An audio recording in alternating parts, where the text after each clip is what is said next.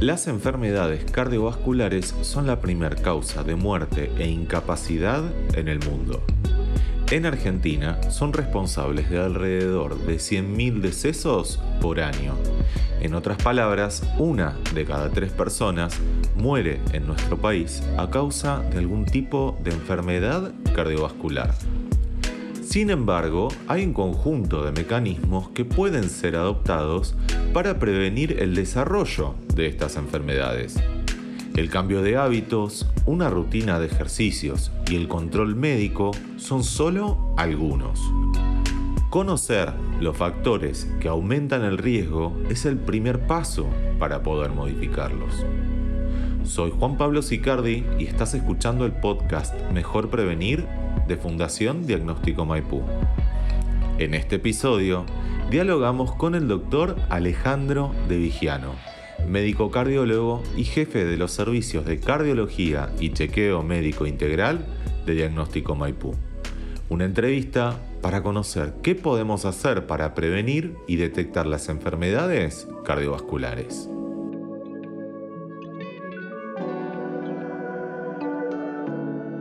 Para comenzar, los problemas relacionados al corazón afectan a millones de personas en todo el mundo. Sin embargo, se puede entender que hay un conjunto de conductas que influyen directamente en la salud cardiovascular. ¿Cuáles son entonces las prácticas saludables que la población en general puede adoptar para evitar o disminuir las posibilidades de contraer una enfermedad cardiovascular?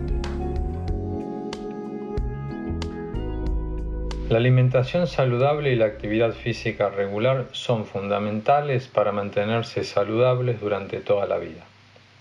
La inactividad física se asocia con el desarrollo de factores de riesgo cardiovascular como la obesidad, la hipertensión arterial, el aumento del colesterol y la diabetes.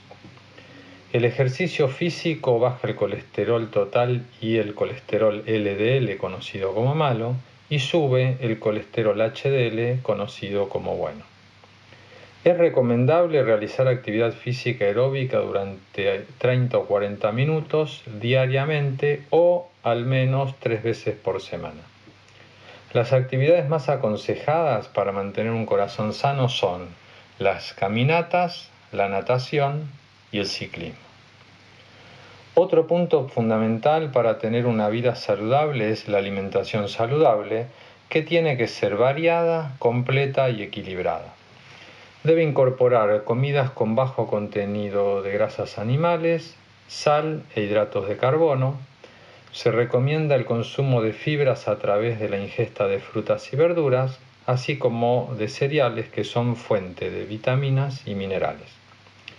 Además es aconsejable el consumo de carnes magras con bajo contenido graso y el pescado, especialmente aquellos de aguas profundas que contienen ácidos grasos omega 3 que disminuyen el colesterol.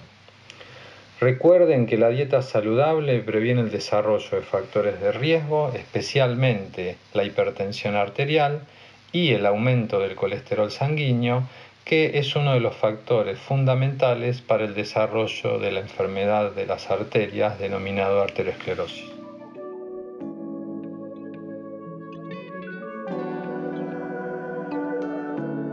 Entendemos que el diagnóstico precoz de una enfermedad aumenta las posibilidades de éxito en su tratamiento. En tanto, cuanto antes sea detectada, mayores serán las posibilidades de detener su desarrollo. En este sentido, doctor, ¿qué tipo de controles deben tener las personas sobre su salud cardiovascular? ¿Cómo varían estas de acuerdo a la edad que tenga la persona? ¿Y cuál es el rol de otras enfermedades en el control de la salud de nuestro corazón?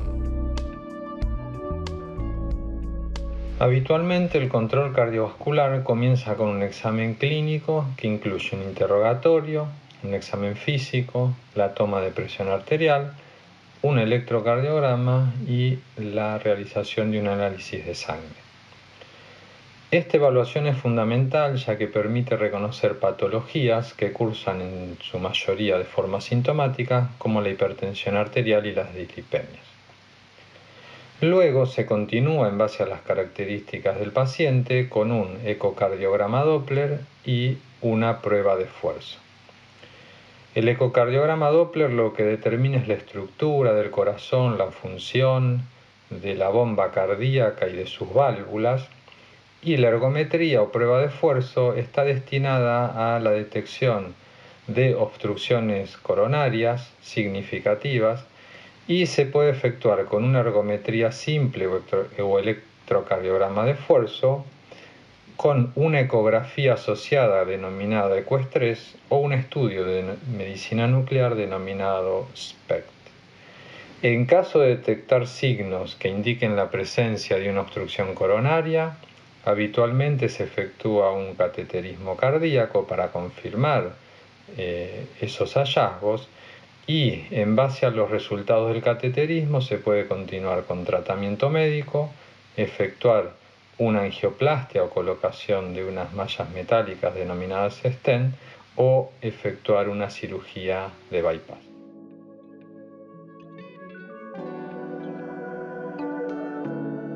Entendemos y sabemos que las condiciones actuales de nuestra sociedad parecen llevarnos a vivir con un mayor estrés y ansiedad en nuestro día a día. ¿Cómo afectan estos dos factores en particular a la salud cardiovascular? ¿Existen acaso prácticas que se puedan recomendar para disminuir el daño que tanto el estrés como la ansiedad puedan generar? El estrés es un factor que contribuye al riesgo cardiovascular. Las personas con alto nivel de estrés tienen un 27% más de posibilidades de padecer enfermedad cardíaca. Esto indica que el estrés es claramente un factor de riesgo más a controlar, al igual que la hipertensión arterial y el colesterol elevado. Los hábitos y la situación socioeconómica influyen en el riesgo de sufrir enfermedades del corazón y ataques cardíacos. En momentos de estrés el sistema nervioso libera una hormona denominada adrenalina. Esta hormona aumenta la presión arterial, la frecuencia cardíaca y genera un aumento del consumo de oxígeno por el corazón. El estrés también puede contribuir a otros factores de riesgo. Por ejemplo, una persona que sufre de estrés habitualmente tiende a comer más de lo que debe, aumenta de peso y consecuentemente aumenta sus niveles de presión arterial y de colesterol en sangre. Puede comenzar a fumar o hacerlo de forma más habitual. Por lo tanto, es sumamente importante prestarle atención al estrés ya que puede afectar nuestra salud si se instala en nuestra vida cotidiana.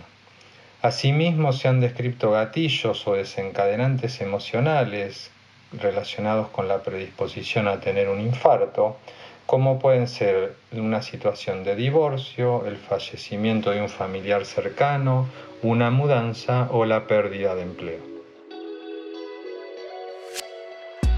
El doctor Alejandro De Vigiano es médico cardiólogo y jefe de los servicios de cardiología y chequeo médico integral de Diagnóstico Maipú. Te invitamos a compartir este podcast con quien creas podrá aprender del mismo y seguir sumando prevención. Si querés conocer o ver otros contenidos, hacernos llegar tus consultas o sugerencias, podés visitar nuestro sitio web www.diagnosticomaipu.com barra fundación o escribirnos a fundación.